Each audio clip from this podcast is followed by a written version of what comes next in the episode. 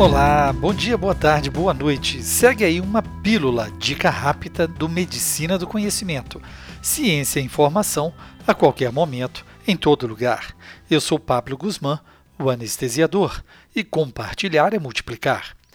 O edema de vias aéreas é uma possível complicação cirúrgica em pacientes submetidos a procedimentos prolongados na posição de decúbito ventral ou de Trendelenburg.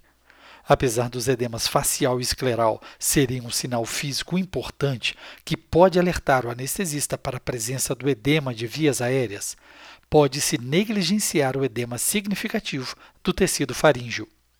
Se a estubação na sala cirúrgica estiver prevista nesses pacientes, a avaliação da permeabilidade das vias aéreas deve preceder a remoção do tubo orotraqueal.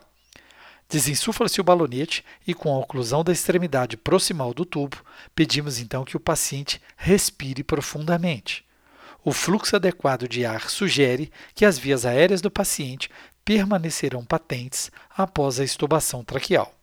Fique ligado! Reintubações de emergência nesses pacientes podem ser catastróficas. Ouça mais podcasts no SoundCloud Medicina do Conhecimento e siga as redes sociais Twitter, Facebook e Instagram. Afinal, compartilhar é multiplicar.